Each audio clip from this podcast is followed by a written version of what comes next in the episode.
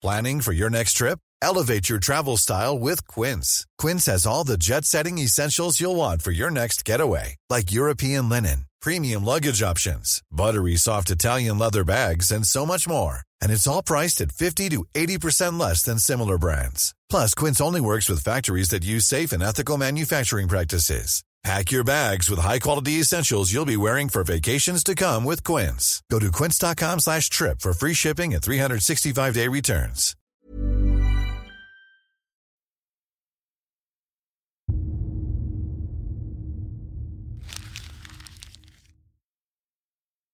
Seguirle el ritmo al país no es cosa fácil, pero en este espacio intentaremos, semana a semana y en 25 minutos, comprender juntos lo que sucede en el territorio que habitamos. Esto es Semanario Gato Pardo y yo soy Fernanda Caso.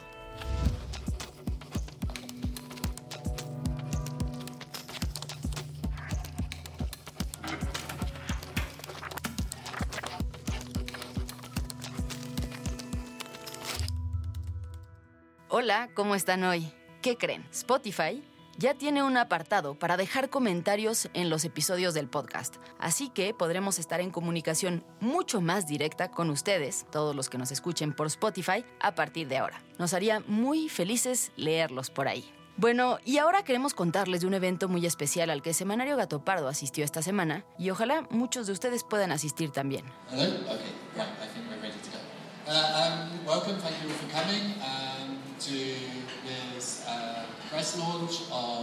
Cartier Design.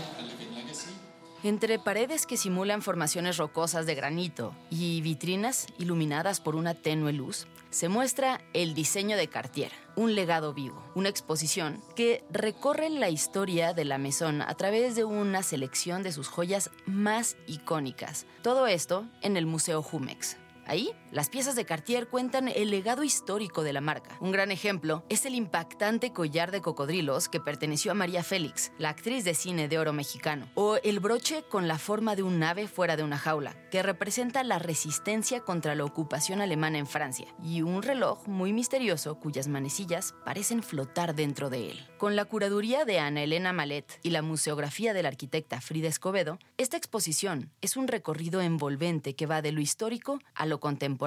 Frida Escobedo nos habla de cómo conceptualizó esta experiencia.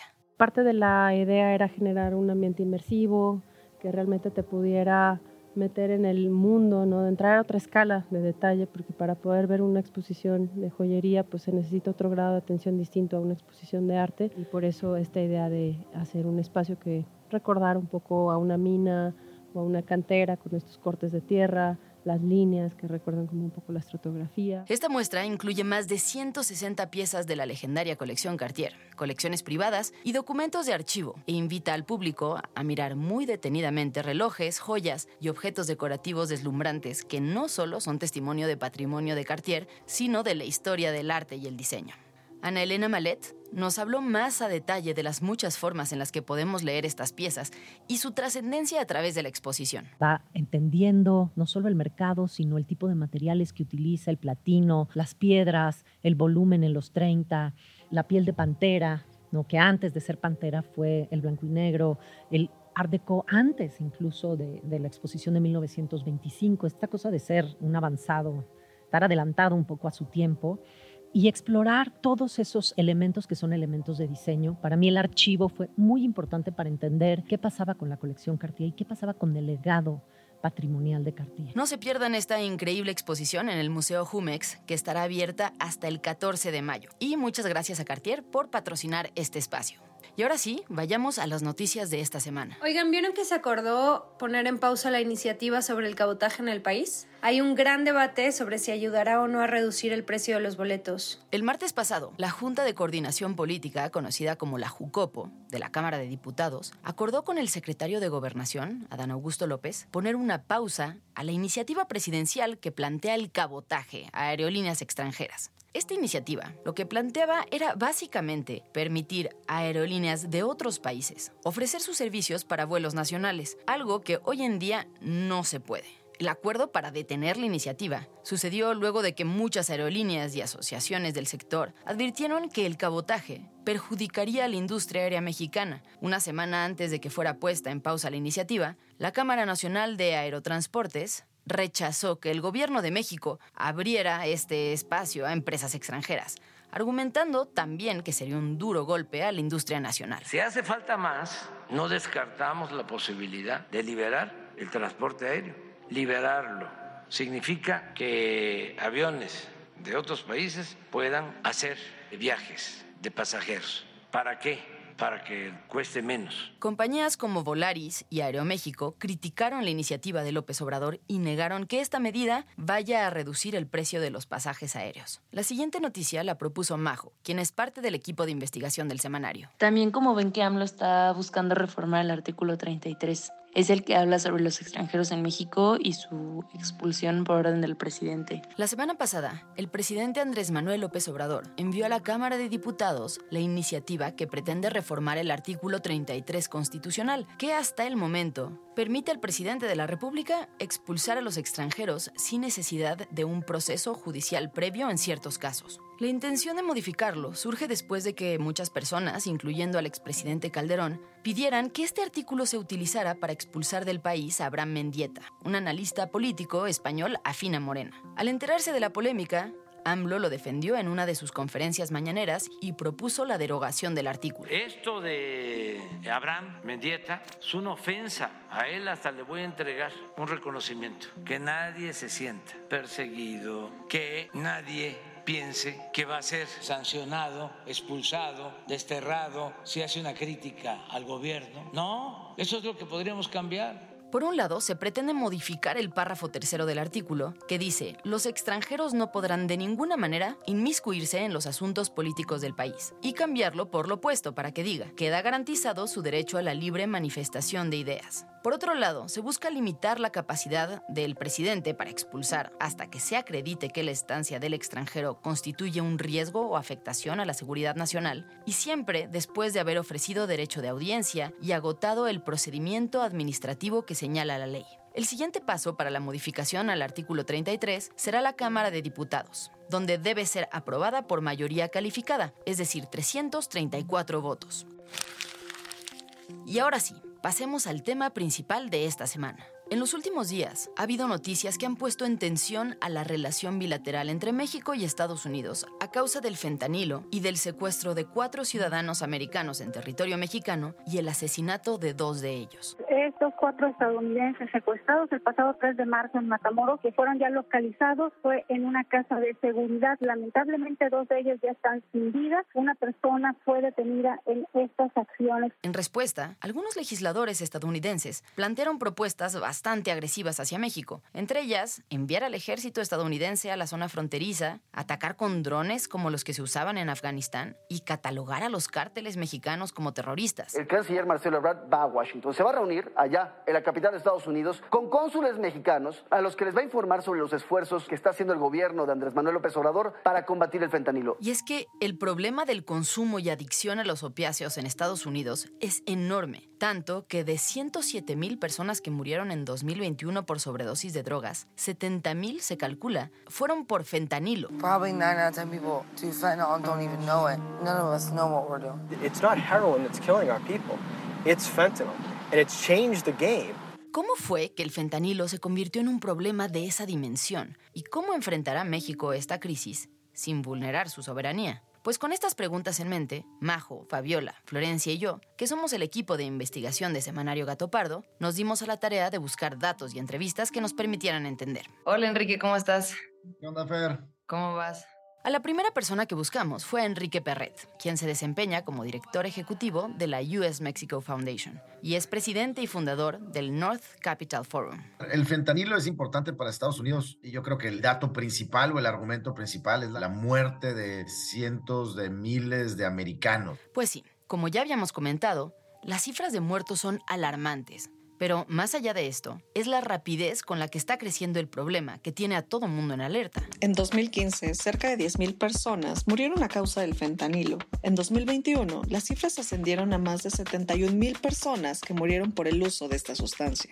Es la mayor concentración de personas sin hogar de Estados Unidos. Se estima que la mitad de ellas consumen drogas todos los días. Yo este tema lo vengo viendo desde hace 8 o 9 años, ¿no? Pero sí ha llegado a un punto y también pues un poco fomentado por un discurso polarizante en Estados Unidos, por un discurso de la frontera y por un discurso de la seguridad en la frontera y frente a México, que ha tomado mucho más relevancia en, en los medios y en la narrativa hoy en día. Pero a ver, Siempre hemos escuchado de las crisis de drogas en Estados Unidos. De la marihuana pasó a la cocaína y de ahí a la heroína. ¿No es simplemente el fentanilo una más en la lista? Enrique me explica que no. El problema es mucho más serio. A ver, de entrada el fentanilo es, es muchísimo más adictiva que otras drogas y muchísimo más poderosa que otras drogas, ¿no? O sea, se habla de hasta decenas de veces más potente el efecto en el ser humano que la heroína o la cocaína. Porque al final del día, cuando hablas de 100 mil muertes en Estados Unidos, estás hablando de una afectación de cientos de miles de familias. O sea, no son cosas individuales, es esta persona que murió o es este joven que murió y que pues forma parte de una familia. Entonces impacta a muchos a muchas familias, a millones de personas en Estados Unidos. Y sí, tal como lo explica Enrique, en Estados Unidos se empieza a tomar mucho más en serio el tema del fentanilo. Estas son simplemente algunas de las iniciativas que se han impulsado recientemente. A inicios del año, un grupo de congresistas republicanos presentaron una resolución para autorizar operaciones militares contra varios cárteles mexicanos. Se trata de una justificación para ingresar tropas estadounidenses a territorio mexicano, aun cuando no lo autorice el gobierno del presidente Andrés Manuel López Obrador. En un segundo momento, 21 fiscales de estados republicanos de la Unión Americana pidieron que el presidente Biden declarara como organizaciones terroristas a los cárteles de la droga mexicanos. No sería la primera vez que ocurre algo similar, pues durante la administración Trump, el expresidente ya había anunciado supuestas acciones. También Greg Abbott, gobernador de Texas, urgió a Biden en 2021 a reconocer como terroristas a los cárteles por su presencia en ese estado. Y el 21 de septiembre de 2022, Abbott emitió una orden ejecutiva para designar a los cárteles como organizaciones terroristas. Pero, a ver, una cosa es que pequeños grupos de legisladores republicanos y líderes afines a Trump propongan este tipo de iniciativas. Y otra muy distinta es que esto realmente pueda suceder.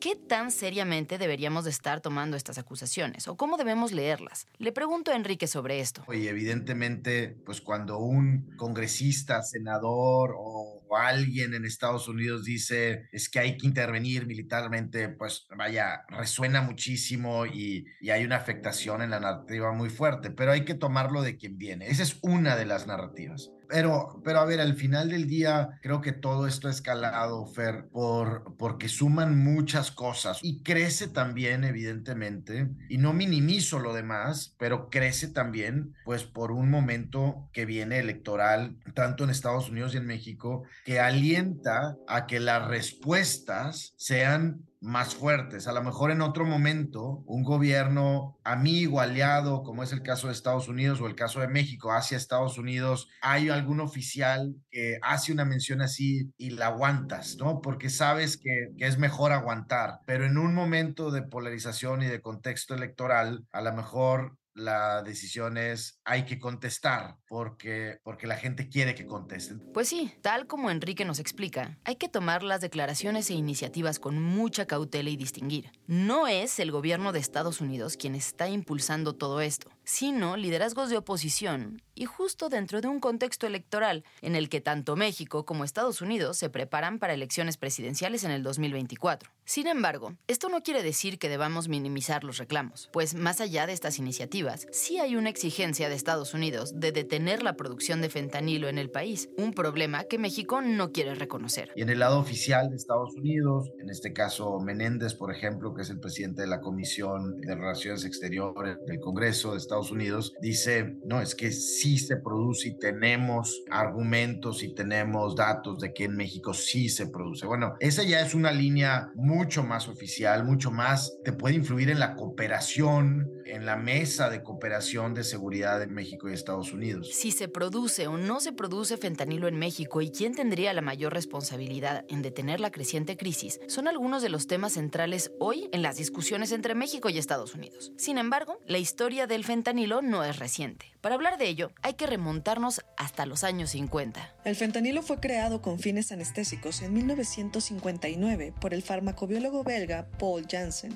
dueño de una grande farmacéutica que en la búsqueda de un analgésico que tuviera mayores efectos que la morfina, emprendió una investigación con un equipo de científicos. La primera vez que fue usado en humanos fue en 1963 en Europa y hasta 1968 en Estados Unidos.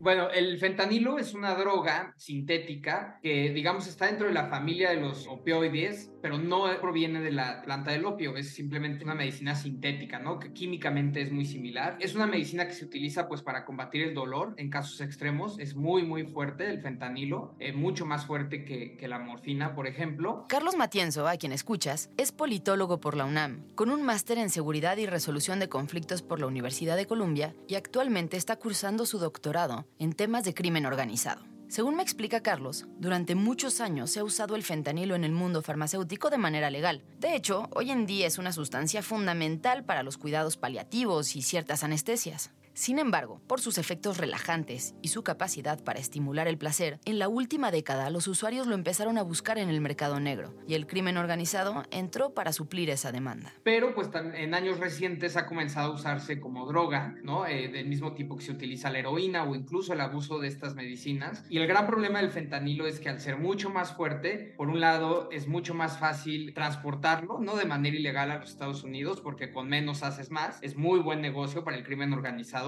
pero es mucho más peligroso para las personas, para los consumidores. Y es que, tal como lo relata Carlos, la gran popularidad y el gran peligro del fentanilo se derivan justamente de su potencia. Con tan solo 10 gramos, se podrían producir más de 300 dosis de fentanilo. Cada dosis puede costar entre 10 y 60 dólares dependiendo de dónde se venda. Es una droga muy barata, pero muy redituable. Se trata de un negocio redondo. Carlos me explica que, al ser necesarias dosis tan pequeñas, cruzarlo a Estados Unidos o transportarlo por el país sin ser detectado puede ser sumamente sencillo, mientras que para transportar una tonelada de cocaína, por ejemplo, requiere de trailers y una cadena de complicidades. Transportar un kilo de fentanilo, con lo que se puede producir una tonelada de pastillas, es algo que puede hacerse incluso a pie, cargada en una mochila. Ilegalmente, se vende en forma de polvo, vertido en gotas sobre papel secante, en envases de gotas para los ojos o rociadores nasales, o en pastillas parecidas a las de otros opioides recetados. Su fama se debe a muchos aspectos. Uno de ellos son los efectos que causan el consumidor, tales como relajación extrema, sensación de satisfacción, evasión de la realidad, pérdida de la noción del tiempo y del espacio y alucinaciones. El fentanilo, nuevamente, es una droga relativamente eh, nueva y hasta 2019 el principal productor era China, ¿no? Carlos me explica que originalmente los cárteles mexicanos no eran parte del negocio, pero esto empezó a cambiar alrededor de 2019. luego viene la pandemia y todavía se acelera más ese proceso. ¿Por qué? Porque se cae el comercio entre China y prácticamente todo el mundo entonces ya no podías usar esas empresas fantasma, ni los cargamentos, ni los servicios postales, que era donde enviaban estas pequeñas dosis como inundando en hormiga a Estados Unidos con fentanilo. Y ahí, pues como lo hemos platicado en otras ocasiones, viene el nearshoring del crimen organizado en México. Los cárteles de las drogas entienden muy bien que ellos pueden sustituir a China y comienzan ya no solo a jugar un rol secundario en el mercado del fentanilo, sino a ser los principales exportadores. Empiezan a obtener de China los precursores químicos, que además en esta disputa entre China y Estados Unidos, China un poco baja la guardia, deja de, de hacer mucho para evitar que se exporten precursores. Victory!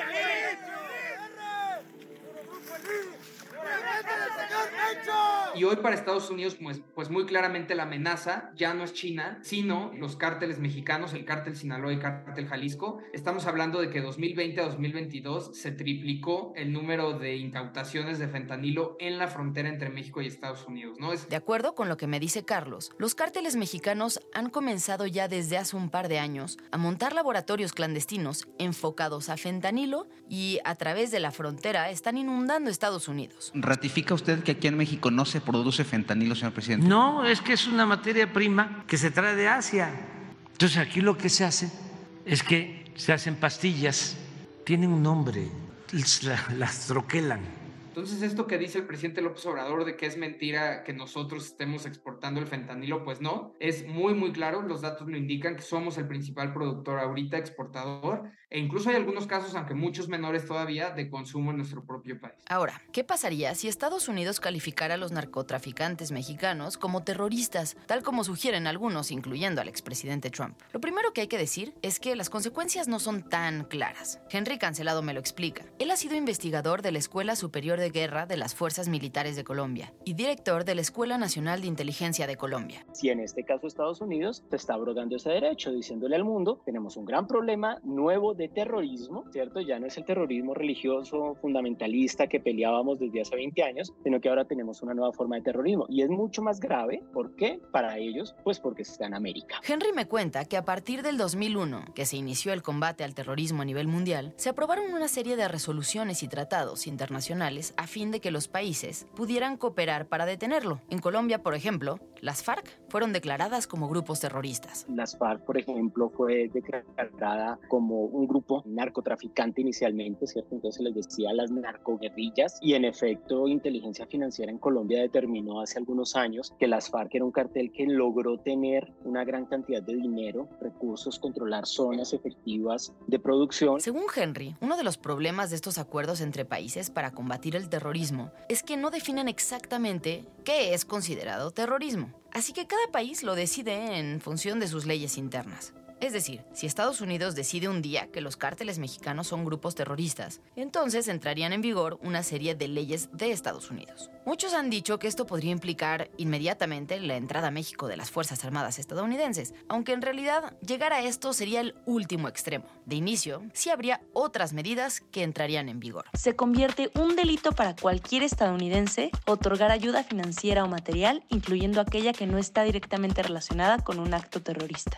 Se le puede negar la entrada a Estados Unidos a todos sus familiares. Sus presuntos miembros pueden ser interrogados sin explicarles sus derechos y se pueden congelar cuentas sin orden judicial. Y sí, sin duda Estados Unidos empezaría además a exigir de manera mucho más abierta que México interviniera con fuerza letal contra los miembros de cárteles. Pero más allá de que esto pudiera ser muy delicado, Henry me explica que la mera implementación de una medida como esta en el contexto del narco sería sumamente compleja. A diferencia de los grupos terroristas islámicos, cuyos miembros son claramente identificables, en el caso de los cárteles estamos hablando de un fenómeno social. Marcar de manera tajante la línea entre los miembros y los ciudadanos que lo rodean puede llegar a ser imposible. ¿A qué me refiero a eso? No estoy diciendo que la sociedad sea delincuente. Me refiero a que los elementos delictivos penetran socialmente. Y entonces ahí es mucho más difícil. A un grupo terrorista en Estados Unidos no se le trata como un delincuente con derechos civiles y procesos, sino como un enemigo de guerra. Tal como menciona Henry, detectar hasta dónde llega la línea de responsabilidad entre miembros y externos podría llegar a ser muy delicado. Por ejemplo, podría vincularse al vendedor de la agencia que les vendió un coche o a Western Union por haber facilitado que se enviara dinero o a un banco por abrirle una cuenta al hijo que se dedica a una cosa completamente distinta. Y entonces no tenemos ese proceso donde pudiéramos decir es que lo cogemos desde aquí y a nivel de inteligencia lo vamos siguiendo hasta acá. No, porque el narcotráfico tiene entonces cultivo, procesamiento, distribución, venta y lavado. Mira que son diferentes puntos de la cadena. Y el único elemento de medición que tenemos en contra de estos grupos es la aplicación de la violencia. ¿Quiénes son los violentos? En ese sentido, el campesino, digamos que produce hoja de coca o, ¿cierto? Pues no lo es, pero si yo llego a un laboratorio donde hay personas armadas, ¿cierto? Entonces yo llego con fuerza militar a un laboratorio de procesamiento y hay fuerza armada, pues esos sí son terroristas. ¿Sí es un poco la diferencia? Sin embargo, no necesariamente quienes son más violentos son quienes más participan en la cadena o la generación de ingresos para los cárteles. Irse solo en contra de quienes están armados sería no comprender el problema de manera global y atacar solo a quienes son más pobres y están hasta abajo de la cadena.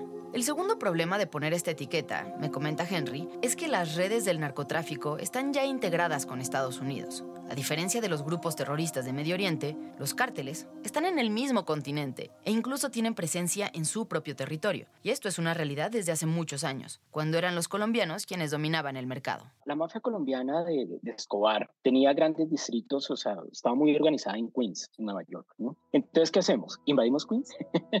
¿Soltamos la Guardia Nacional sobre Queens? Sí, los cárteles están presentes mediante la distribución en muchas de las grandes ciudades de Estados Unidos y mediante el lavado de dinero dinero en muchas de las grandes ciudades de México también. Cuando uno está un poco lejano del fenómeno, cree que simplemente que son unos tipos un poco estereotipados de manera hollywoodense. No, no, no, no, pueden ser personas normales. ¿Y dónde se vende la droga? Pues en los centros urbanos, que es donde hay gente. Yo no lo voy a vender en un pueblo de 100 personas. Yo necesito una ciudad con 8, 9, 10, 15 millones de personas para vender mi producto. ¿Dónde lavo el dinero? ¿Dónde es más fácil que un Ferrari aparezca sin problema en, en la capital de un país o en el pueblo más perdido, ¿no? Y cuando metemos a las ciudades hay opinión pública, hay medios, hay un escenario mucho más vigilado, mucho más cuidado, ¿no? Entonces, ¿qué vamos a hacer en las ciudades contra el narcotráfico? Hoy en día, declarar a los cárteles como grupos terroristas o hablar de una intervención armada es afortunadamente muy lejano, por todas las complicaciones técnicas que menciona Henry, pero también porque no se trata de una propuesta que nadie serio en Estados Unidos esté impulsando, más allá de estas voces aisladas que no han tenido, como hemos comentado,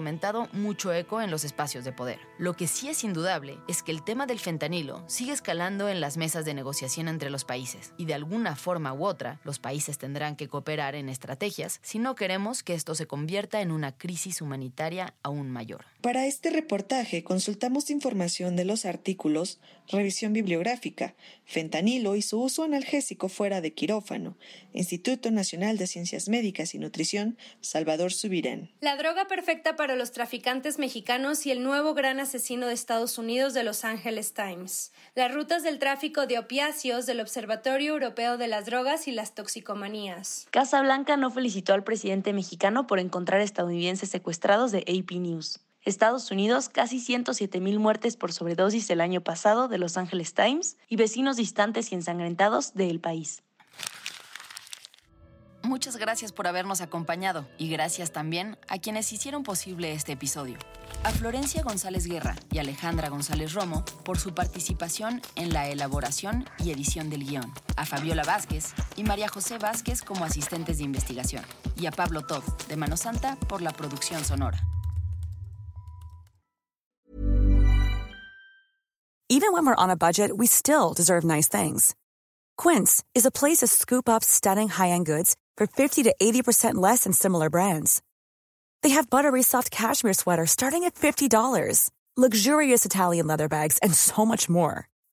Plus, Quince only works with factories that use safe, ethical, and responsible manufacturing. Get the high-end goods you'll love without the high price tag with Quince. Go to quince.com/style for free shipping and 365-day returns.